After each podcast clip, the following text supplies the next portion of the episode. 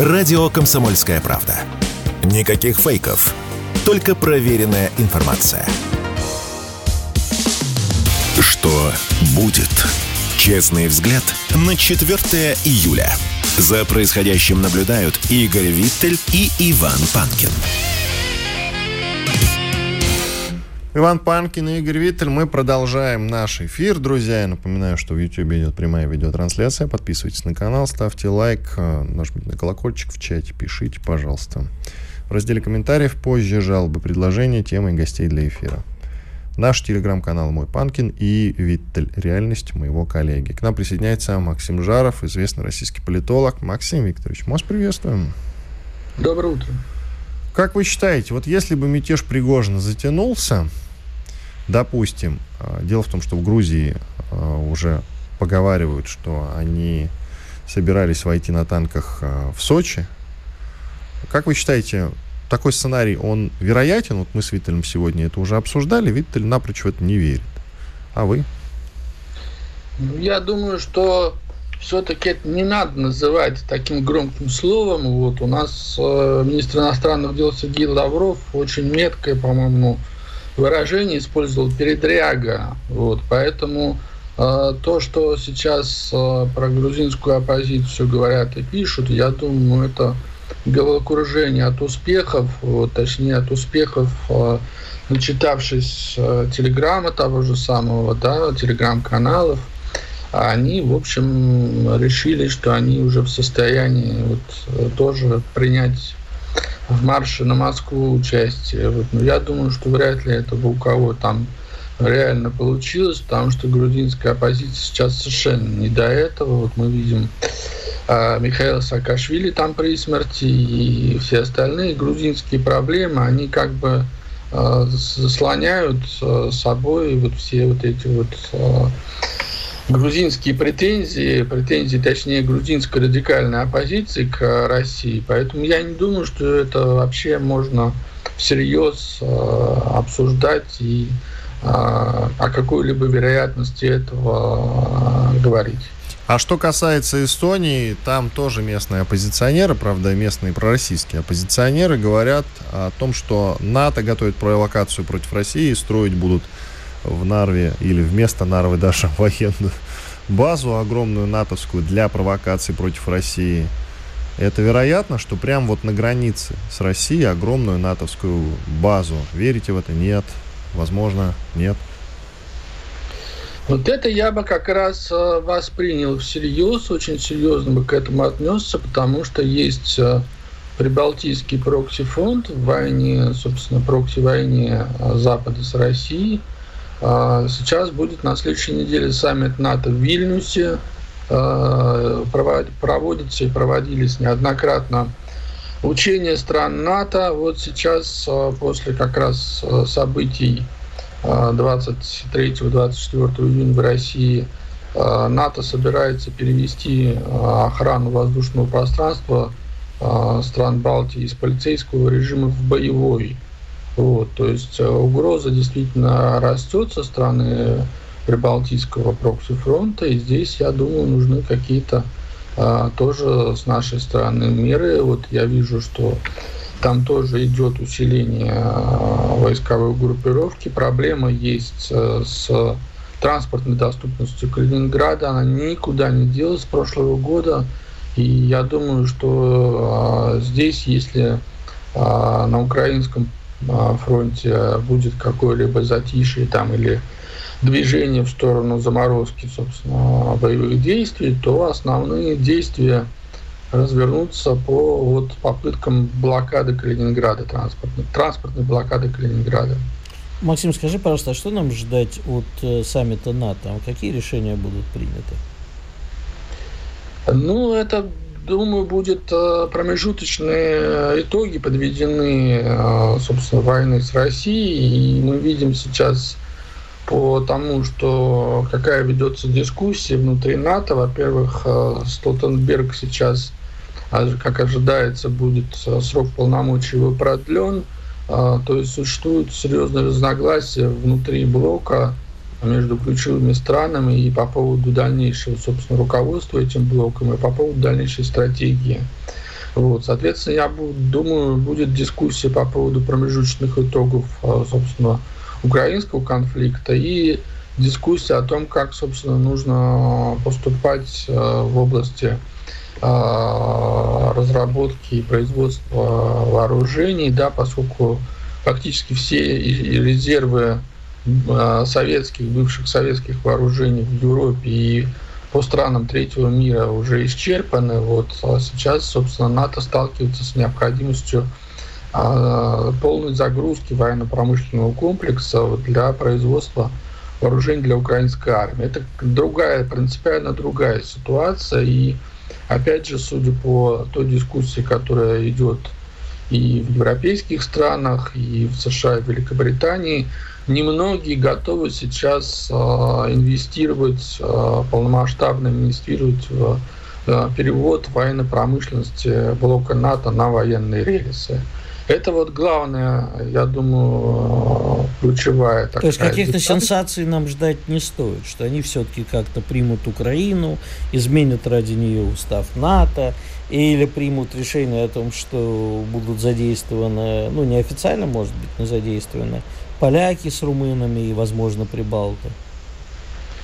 Значит, по поводу вступления Украины в НАТО существует определенный консенсус, как ни странно, вот э, он заключается в том, что до окончания конфликта украинского Украины в НАТО не будет. Скорее всего, будет создан совет, так называемый Украина-НАТО, да, вот, будут сделаны определенные политические реверансы в сторону Киева, но никаких реальных движений в этом направлении э, быть не может, потому что э, с российской стороны есть э, неоднократное предупреждение, что это наша вот эта самая пресловутая красная линия.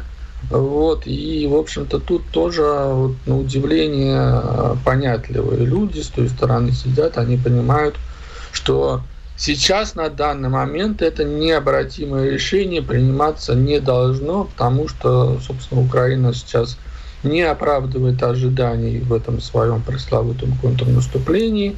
Вот, Украина высокий, высочайший в Европе уровень коррупции, вот внутренняя нестабильность, отложена отставка мэра Киева Ключко – и так далее, тому подобное. Непонятно, когда будут проводиться парламентские президентские выборы.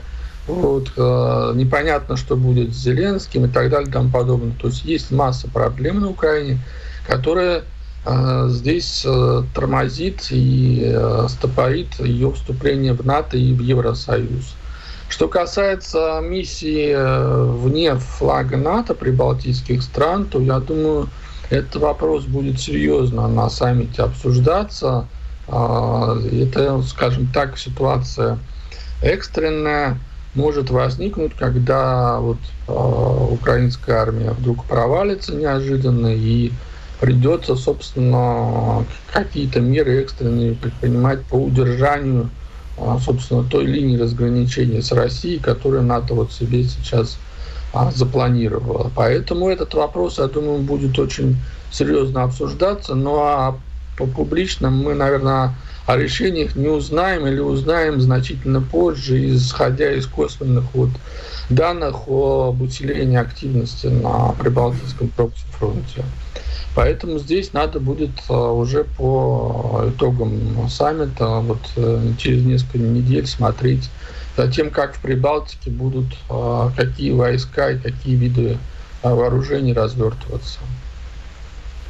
А, скажите, пожалуйста, а на самом деле, вот если посмотреть сейчас еще на ближайшие всякие встречи, например, ну вот сегодня будет происходить виртуальная встреча ШОС, и впервые после, как э, назвал Сергей Викторович Лавров, заварухи, будет э, виртуальная встреча Путина с Си Цзиньпинем. А мы последнее время наблюдаем э, ситуацию, при которой, в общем, всех наших, ну, можно условно назвать партнерами, пытаются от нас оторвать. И в БРИКС пытаются заехать Макроны, там, побуйствовать, и всякие разные другие истории. И, в общем-то, Америка с Китаем, мы видели визит Блинкина, правда, не очень удавшийся. Завтра Дженнет Йеллен летит, и сегодня она общалась, э, по-моему, завтра летит с, вчера общалась с послом э, Китая в США и говорили об экономических перспективах, и, в общем, все идет э, неплохо. Чего стоит ожидать в этой ситуации? Ну, во всех альянсах, э, что БРИКС, что ШОС, что НАТО, что Евросоюз, важны двухсторонние контакты лидеров. А поэтому здесь, я думаю, от самого саммита, конечно, каких-либо неожиданностей тоже ждать не стоит. Вот. Что касается отношений России с э, Индией и с Китаем, ключевыми нашими, скажем так, а, скажем аккуратно, сторонниками, вот здесь зависит все, конечно, от того, насколько а, сейчас а, Кремль после событий 23-24 июня тщательно, аккуратно и доступно с необходимыми подробностями вот, кулуарно, не публично объяснит, собственно, Пекину и Дели, да, вот что, собственно, у нас произошло и происходит далее. Вот от этих разъяснений как раз и зависит от качества двухсторонних отношений между лидерами России, Индии и Китая, и, соответственно, вот э, та самая устойчивость этих вот э, союзов, э, основанных на экономической интеграции. Вот, Спасибо. Спасибо большое. Максим Жаров, известный российский политолог. Уходим на перерыв. Благодарим за участие Максима Викторовича. Далее продолжим уже вдвоем через две минуты. Спорткп.ру О спорте, как о жизни. Что будет? Честный взгляд на 4 июля. За происходящим наблюдают Игорь Виттель и Иван Панкин. Иван Панкин и Игорь Виттель мы продолжаем. Вчера молчание прервал Пригожин, и не тот, который Иосиф. Сказал несколько интересных слов. Их повторять в эфире можно? Ну, без мата. Давай. Ну, я не буду давать целиком. А, зачем? А, правда, выбрал неудачный день, на самом деле. Появилась же новость про то, что 50 тысяч ЛГБТ-солдат воюют в ВСУ. И, конечно, Пригожин не смог перепрыгнуть эту тему. Все обсуждали именно гомиков в украинской армии. И там он обратил внимание на то, что в ближайшее время вы увидите наши следующие победы на фронте. Меня это удивило. Более того, он уже ничего не говорил про коррупцию. Он не требовал высшее военное руководство и их головы, как он требовал до этого. А просто сказал, что вот, собственно, марш справедливости, некоторые цели марша справедливости а, были довольно удачными, насколько я понял из его слов. А дальше он, собственно, тему-то не развернул, только сказал про победы на фронте в ближайшее время, которые мы увидим. Я, честно говоря, не понял, какие победы на фронте. И с нашей ли стороны на фронте, или не с нашей стороны? Ну, конечно же, с нашей стороны. Слушай, мы можем, конечно, сколь угодно гнать на Пригожина, и это будет отчасти справедливо. Вопрос в том, чего вряд ли будет. А с какой с нашей стороны? Ну-ка давай экспертизу свою. Насколько я понимаю, идет полная отмена Пригожина. Ну, или я что-то не понимаю. Ну, по крайней мере, там, как бы его не отменяли я бы не ждал, что Евгений Викторович будет выступать на украинской стороне. Ну, вот не знаю, на 99,999% уверен, что не появится он на украинской стороне. Это речь идет о наших победах на фронте. Может быть, он, конечно... То есть, думаешь, имел... будет бросок на Киев? Возможно, бросок на Киев, возможно, что-то еще. Возможно, он говорит о победах именно ЧВК «Вагнер», который, в общем-то, а, частично, я так понимаю, вступил в Министерство обороны, частично ушел а, за Пригожина в Белоруссию. Может, они там собираются оттуда что-то устроить. Он сказал, что его марш справедливости, как он его называет, был нацелен на борьбу с предателями и мобилизацию общества. Удалось общество мобилизовать? Именно мобилизовать, а не встряхнуть. Встряхнуть, да, мобилизовать, наверное, нет. А насчет того, что на борьбу с предательством, я думаю, что мы много не знаем. Вполне возможно, что какие-то выводы и отставки были сделаны, просто не в открытую. Но мы бы заметили, если какие-то отставки были бы сделаны. Не факт. Ну как это не факт? Ну, не хочу сравнивать все, с нашим... Все генералы на виду. Ну, о чем ты говоришь? Мы mm. даже не про первых лиц говорим, даже не первые лица на виду. А он и не... Ну, ладно, я не, не хочу сейчас, понимаешь, вот мы гуляем сейчас по минному полю, mm. если честно. Но, тем не менее, я абсолютно уверен, что Евгений Викторович был и остается, там, неважно, а, что мятеж это, конечно, плохо, и мы его всячески осуждаем, и это было неприемлемо, но сказать, что он перестал быть патриотом России и пошел на украинскую, перешел на украинскую сторону, я бы с такими заявлениями, ох, не спешил бы. Хорошо. В то, что он это делал, значит, по указке там какой-то украинской стороны или какой-то другой стороны, я тоже не верю. Это, конечно, было его решение. Но когда ты за него хоть и с осторожностью, но заступаешься, у меня возникает некоторое подозрение, Игорь, что ты заступаешься по той простой причине, что не хочешь сталкиваться с огромной волной хейта, которая непременно на тебя обрушится в случае, если ты э, будешь э, что-то не очень хорошее, не очень удобное говорить на Евгения Викторовича, как Значит, ты его называешь. Э, как ты знаешь, э, волна хейта на меня и на тебя обрушится по-любому что бы мы ни говорили, за Пригожина, против Пригожина, за иноагентов, ну, против ну, Это какая-то оголтелая часть аудитории, которая прям вот У нас, с угрозами выступает. Ну что, меня ты как прекрасно знаешь, я на это не реагирую. У себя в телеграм-канале Молча Баню здесь ты, поскольку попросил меня быть добрее, не баню уже. Ну, на остальное мне плевать. Мне абсолютно все равно, что скажут эти люди, которые считают, что я предатель того или иного, или ты предатель. Давай подумаем, кто предатель в его концепции. Тот самый солдат-контрактник, которого сейчас э, судят за то, что он не остановил в атаку Вагнеров? Нет, я считаю, что э, это чересчур. А, Там его... военнослужащие, Значит, летчики, послушай. которые погибли. Ну, это важно проговаривать. Нельзя забывать об этом.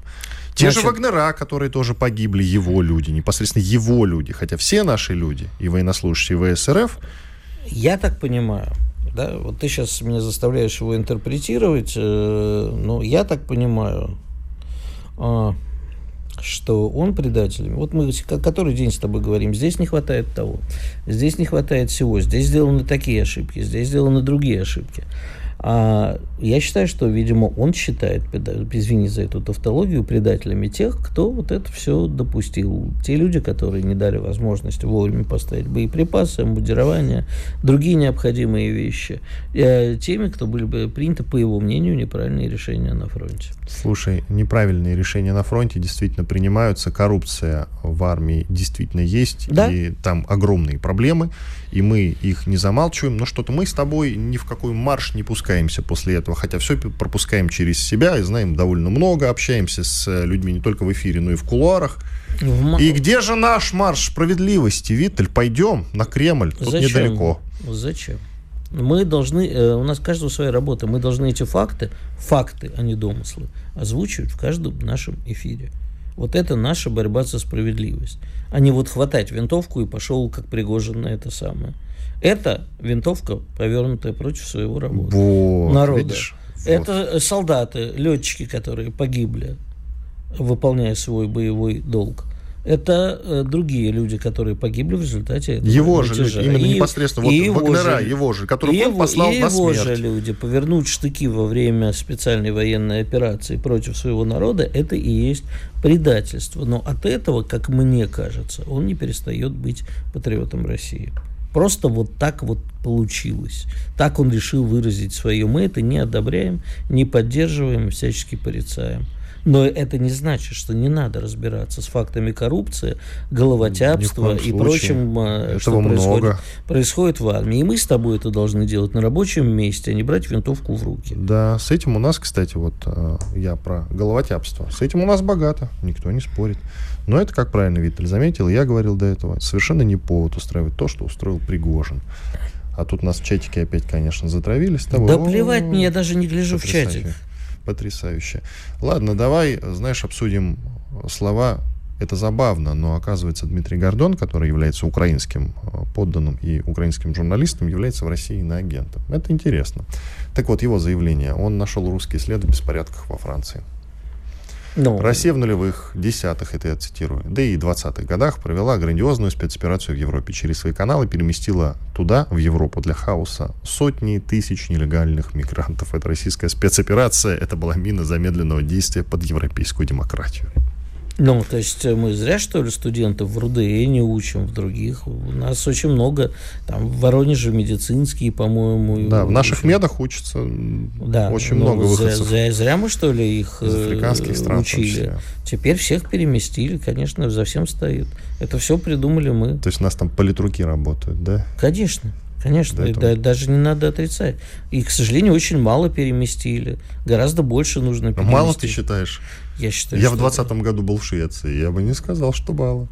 Ну, вот я бывал тоже за полярным кругом. Не, кстати, вот за полярным кругом Швеции я не видел, а в Норвегии видел, что там белых людей практически нет. Mm-hmm. То есть я когда зашел в магазин какой-то и увидел, что там одни люди в хиджабах, как-то вот я решил, что я не в Норвегию попал, а в Саудовскую Аравию.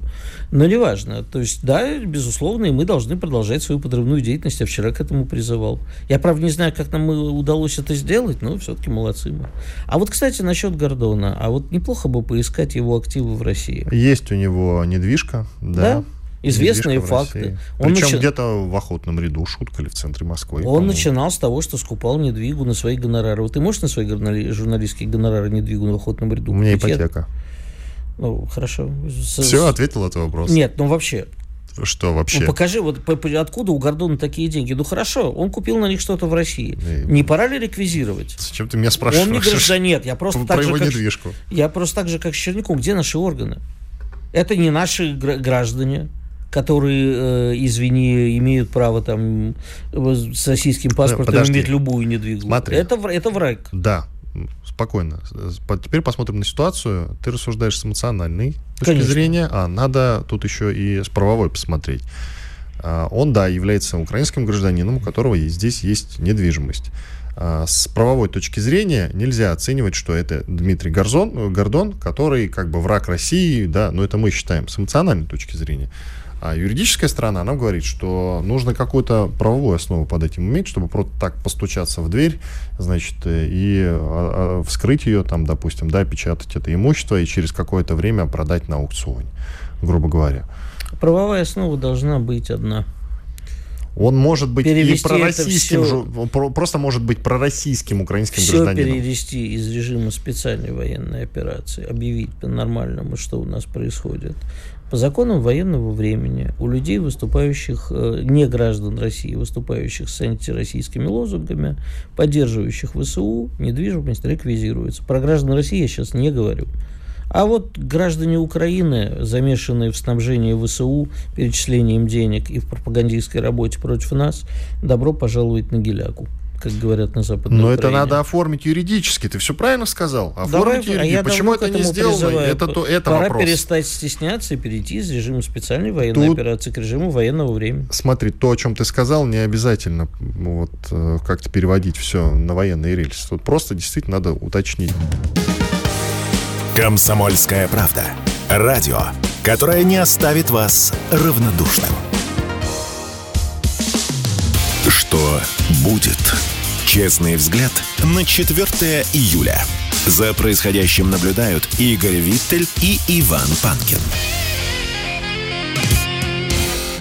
Иван Панкин, Игорь Виттель. Мы продолжаем. К нам присоединяется Василий Колташов, руководитель Центра политэкономических исследований Института нового общества. Приветствуем вас, Василий. Добрый день. Утро. Какой день?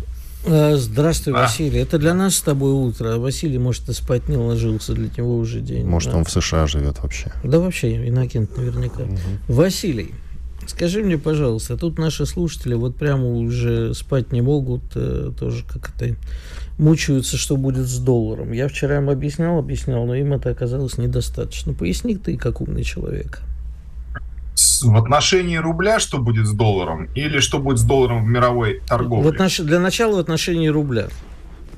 Ну, в отношении рубля, похоже, все самое страшное произошло. То есть девальвация на 75% э, с того замечательного уровня восстановленного курса, который у нас был где-нибудь в июне 2022 года.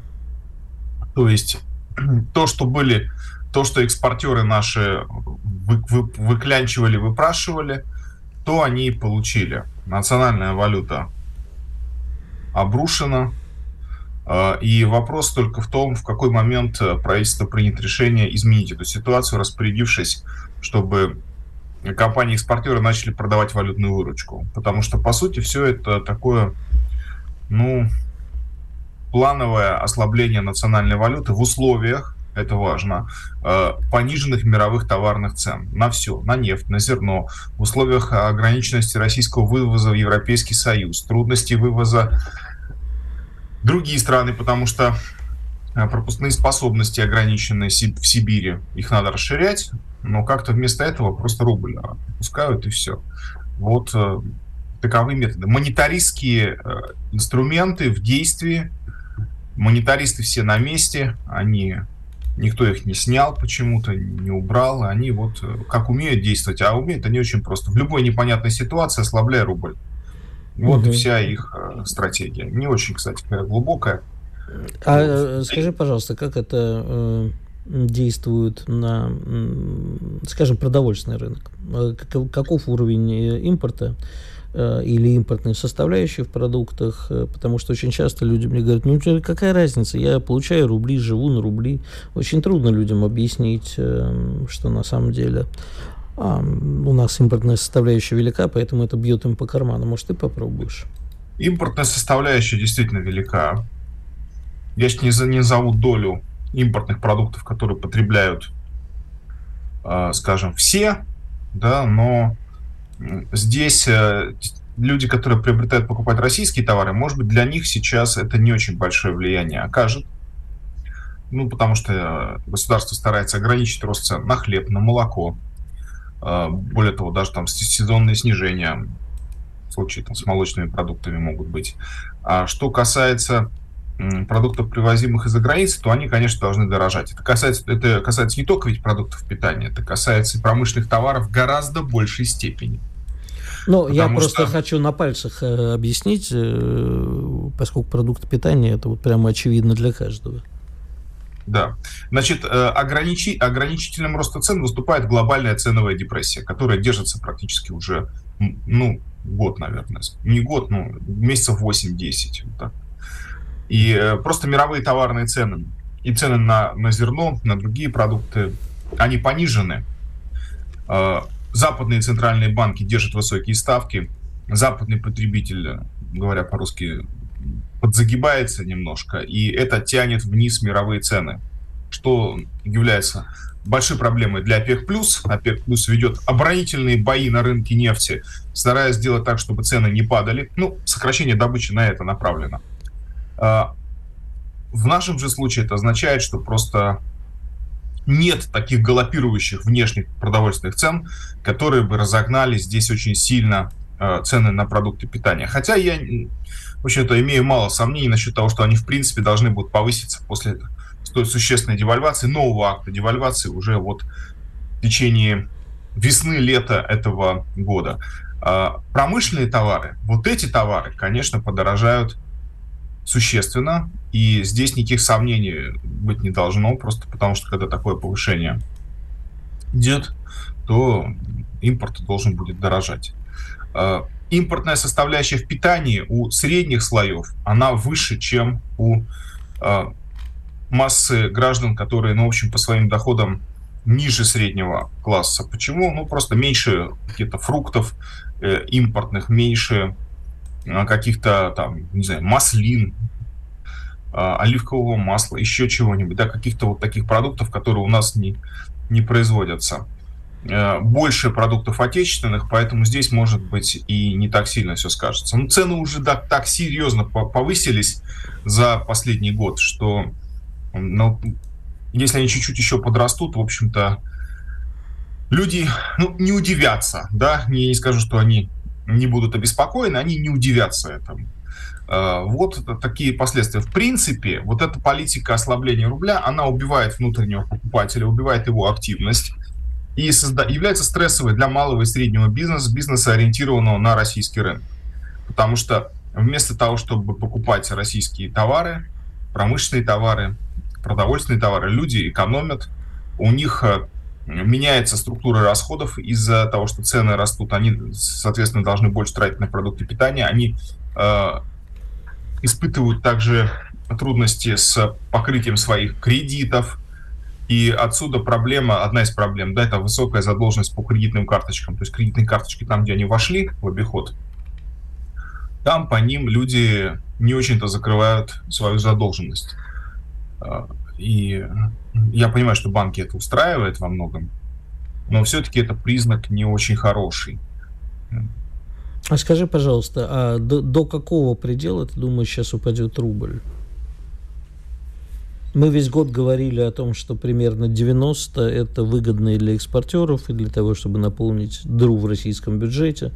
Вот скажи, э, упадет он, ну, хорошо, до 100? Или пройдет дальше? Значит, я Где надеюсь, уровень поддержки, как говорят наши с тобой значит, коллеги? я надеюсь, что вот объявленным нам на Московском экономическом форуме уровнем в 90 рублей за доллар все и ограничится. Может, там 92. Да? Этим и ограничится. Евро, естественно, здесь ходит выше. А, Почему ограничится? Потому что это ведь не рыночная стихия.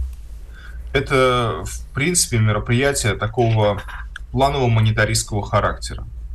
Решили, что экспортеров надо таким образом поддержать не за счет расширения внутреннего, внутреннего заказа на их продукцию, в частности на продукцию металлургов, а вот за счет того, что мы просубсидируем экспорт. То есть это, по сути, субсидирование экспорта, когда мы, граждане России, урезаем свои доходы, реальные доходы, для того, чтобы компании-экспортеры не потеряли в прибыли и смогли иностранцам продать больше.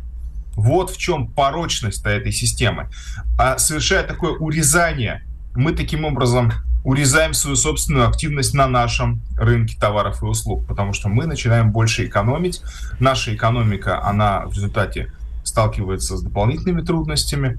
Вместо того, чтобы государство прибегло к иному инструменту и начало разгонять рост внутри страны. Не за счет э, покупки жилья. То есть жильем уже видно, что все, дошли до предела, перегрели этот рынок, а за счет инфраструктурного развития. У нас стоит просто, не то, стоит криком, кричит вопрос о транспортной инфраструктуре Сибири. Криком кричит, потому что раньше наши товарные потоки шли как мы все помним, с востока на запад, в Евросоюз, а теперь с запада на восток. И э, тот Трансип, БАМ работают в большом напряжении. В прошлом году составы были двухкилометровые даже. И шли там чуть ли не хвост в хвост, да, то есть голова в хвост, да, вот так вот прямо впритык. А, потому что нужно было перебросить эту массу товаров в Азию, э, к приморским портам, Железные дороги должны были выполнять эту задачу. Автомобильные дороги тоже там нужно расширять. Автомобильное железнодорожное сообщение в Сибири нужно существенно расширить. Это огромные э, затраты, как минимум, материалов. То есть туда нужен сталь, нужна сталь, бетон, там нужно строить мосты, там нужно строить, там, может быть, и тоннели. То есть это очень, ну, там, станции, э, депо, склады. То есть там очень много чего нужно построить.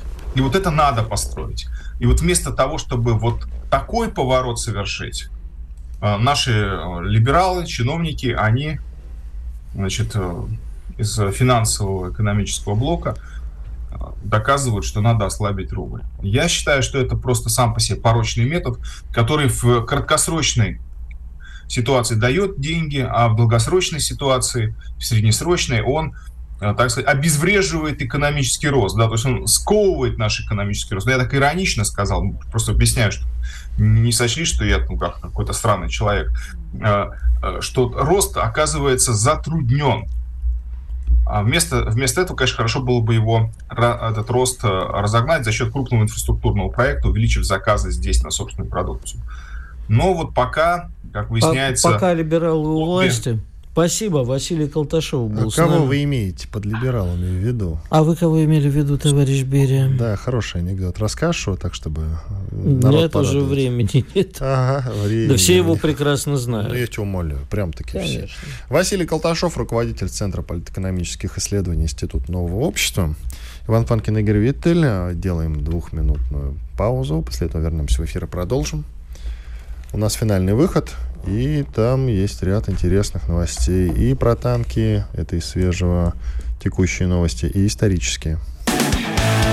Радио «Комсомольская правда». Срочно о важном. Что будет? Честный взгляд на 4 июля. За происходящим наблюдают Игорь Виттель и Иван Панкин. Иван Панкин, Игорь Виттель. Вот из свежего. Певец Лепс передал миллион рублей бойцу СВО за уничтожение танка «Леопард». Это очень хорошо.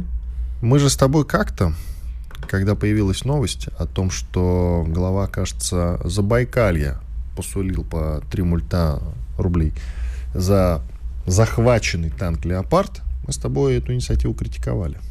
Не то чтобы критиковали, у нас то был спор, я его прекрасно помню. Я в основном говорил, что материальный стимул не должен быть основным стимулом для того, чтобы воевать, уничтожать танки и так У далее. У нас с тобой вообще не было никакого спора. Мы спорили, с, как сейчас помню, с экспертом по фамилии Михайлов. А, может Он быть. как раз-таки выступал за то, что нужно всякие способы находить для того, чтобы выплачивать бойцам СВО дополнительные гонорары, в том числе нагибать бизнес. И в его словах есть доля истины. Просто у нас тогда с тобой возник вопрос, откуда у, у главы Забайкалья по три мульта за захваченный э, леопард. Всё а уничтоженный стоил в три раза дешевле, то есть получается миллион рублей. Ну, у нас же не возникает вопросов, откуда деньги у Лепса. У Лепса не возникает. Ну, Но, отлично. а тот же вопрос возникает, который ты только что озвучил, что финансовый стимул не должен быть основополагающим. Если это не финансы, я не думаю, что вот сейчас, наблюдая за этим, готов отказаться немножко от своих слов. Вижу, что люди бьются за честь, а не за деньги.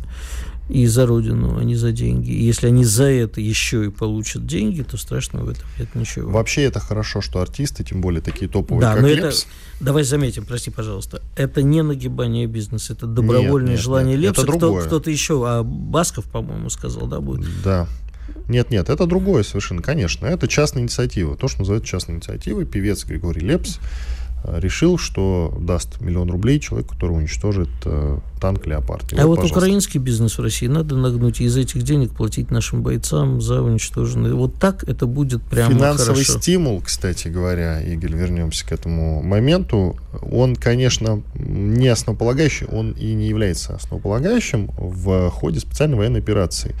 Но чем больше денег мы можем дать нашим солдатам, в принципе, тем лучше. Но это не должно делаться за счет за счет региональной казны, скажем так. То есть губернатор не может выйти и сказать, я типа вот обещаю, что будем... Из своего э, найдем- кармана пусть платит сколько ну, из хочет. своего, конечно. Э, Мы, значит, будем выделять каждому бойцу, кто захватит вражеский танк, по 3 мульта рублей. Где ты их возьмешь? Интересный вопрос. А насчет того, что это не должно быть финансовым стимулом, есть еще один важный момент. Ведь так получилось. Я сейчас ни в коем случае не обесцениваю патриотические устремления наших контрактников. Но получилось так, что для очень многих регионов действительно единственный способ э, заработать нормальные деньги, которые они никогда не заработают в силу отсутствия работы и низких зарплат у себя в некоторых регионах. Это действительно контрактная армия, и это социальный лифт, это деньги, и это уважение, и это карьера, и это хорошо. Есть, правда, неудобный момент, который нельзя умалчивать. Появились сообщения, мы с тобой их уже озвучивали, и в контексте этого разговора, наверное, нужно озвучить снова. Это важно, потому что когда мы критикуем а, Пригожина, важно рассказывать, конечно, и о тех проблемах, которые в нашем министерстве есть. А есть проблема с невыплатами зарплаты зарплат, я бы даже сказал, тем людям, которые уже подписали контракты. Такие эпизоды случаются. Сколько их, я не знаю. Наверное, не так много. Они есть, их нужно пресечь на корню. О них сообщал авторитетный военный эксперт АУ Шурыгин. Игорь, Я Игорь, слушаю нет, тебя или ты полез читать, что писал э, Шурыгин? Я тебя Поэтому- внимательно слушаю. Ну. Шурыгин. Э, Он, помнишь, приводил слова своего товарища, которого лично знает, который подписал контракт, но деньги ему до сих пор не выплачены. Такие эпизоды э, встречаются. Если о них руководство не знает военное руководство, то, пожалуйста, вот, милости просим, мы об этом рассказываем. Пожалуйста, изучите этот момент, уважаемое высшее руководство. А то как-то, вы знаете, тяжело критиковать Пригожина, когда такие эпизоды все-таки всплывают. Я тут еще хотел бы добавить, значит, Давай. э, вот я сейчас как бы сказал, что это там для некоторых регионов единственный социальный лифт. А с другой стороны, получается так, что депрессивные регионы, для них это единственный социальный лифт, и они идут с контрактниками. А Москва, Питер э, и некоторые другие города-миллионников, в которых таких проблем нет, в первую очередь в Москве, отсиживаются в тылу. Потому что им-то это не такие деньги для них, чтобы идти э, воевать. Ну, из Москвы тоже многие участвуют. Идут, да, но в, в гораздо пропорция другая. Еще один момент, кстати, по поводу выплат. Я вчера э, общался с одной общественной организацией, называется Комитет семьи воинов Отечества. Вот, не дай бог, если там дети остались сиротами, жены вдовами, матери без сыновей и так далее, они помогают решить сложные вопросы с выплатами и вообще решить проблемы. Можно обращаться к ним. Я их очень хочу позвать к нам в эфир, они делают благое дело. Но действительно, и у меня к ним возник вопрос, а что у нас как бы без общественных организаций не делается ничего? То есть вот пока не возникают какие-то ножки, которые способны помочь бесплатно и разрулить ситуацию, которые не дублируют функции государства. Но видно, что вот в этих моментах государство не справляется с решением проблем. Очень много запутанных, очень много проблем, не дай бог, э, с пропавшими без вестями. Есть огромные проблемы с тем, что не вернули тело погибшего, а значит, там невозможно получить на него выплаты. Это все э, копится. И, безусловно, есть там... Я тоже сталкивался с проблемами, когда мой товарищ погиб, а выяснилось, что он призывался не там, где должен должен был призываться, и поэтому вот э, денег не положено семье.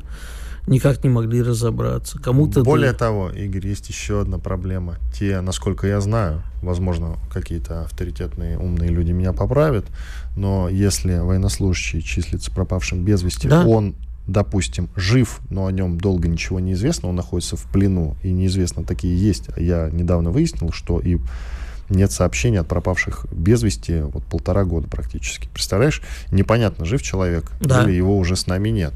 А как же его семья?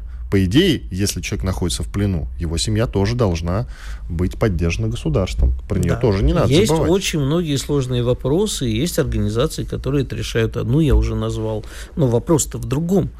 А почему у нас решают это все общественные организации, а не те, кто этим должен заниматься по долгу службы? Вот. А хочешь, я тебе э, еще один момент подкину, дровишек, скажем так. Мы же сегодня общались э, с военным волонтером Живовым, а он сказал, он как раз на похороны приехал.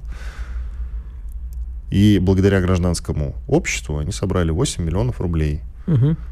для семьи этого военнослужащего гражданскому Нет. обществу. Значит, смотри, это не заменишь, конечно, потому что это гораздо больше тех денег, которые положены... Там, нет, на самом деле, по-моему, за смерть э, кормильца 5 миллионов, если он погиб э, в рамках специальной военной операции, за ранение, увечья 3. А, да, но это все равно больше. И действительно... Это сильно... вооруженные силы России обязаны это выплатить, да? Конечно, да. Я просто слышал, что такие выплаты у ЧВК Вагнера как раз. Нет, а насколько, вот, по-моему... насколько я, я, я могу, конечно, ошибаться, это то, что я слышал. А, безусловно, деньги должны быть и общественные, и, безусловно, общественные организации никто не заменит. Да? И вот такие комитеты, которые помогают семьям, безусловно, они в идеальной ситуации должны просто оказывать психологическую поддержку потому что, да, люди остаются вдовыми и так далее. А ты знаешь, кстати, что дети, которые оказались сиротами, и к ним а, не пускают э, в детские дома или в больницы, потому что пускают только родственников. Вот тебе темка. К ним должны пускать только родственников. И прийти какие-то люди от общественных организаций, дальние родственники и так далее, не могут. Или те, кто хочет взять, помочь взять на попечение, не могут. Вот это вот, понимаешь, бюрократия, с которой нужно бороться. И каждый раз приходить, и с каждый раз с каждым случаем доказывать, что в первую очередь должен быть, должна быть не бюрократия, а сердце и душа. Потому что мы все сейчас единой страной делаем единое дело.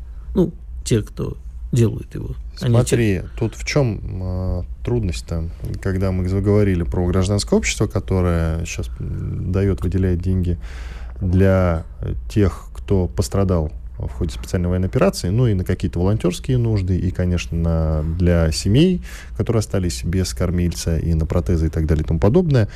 Эта часть общества, она перестроилась. До этого она выделяла деньги на благотворительность, на какую-то, не военную, я имею в виду, не военного характера. Сейчас она выделяет деньги на, конечно, нужды военного характера. А ведь это все и это все как раз должно быть делом государственным, я считаю.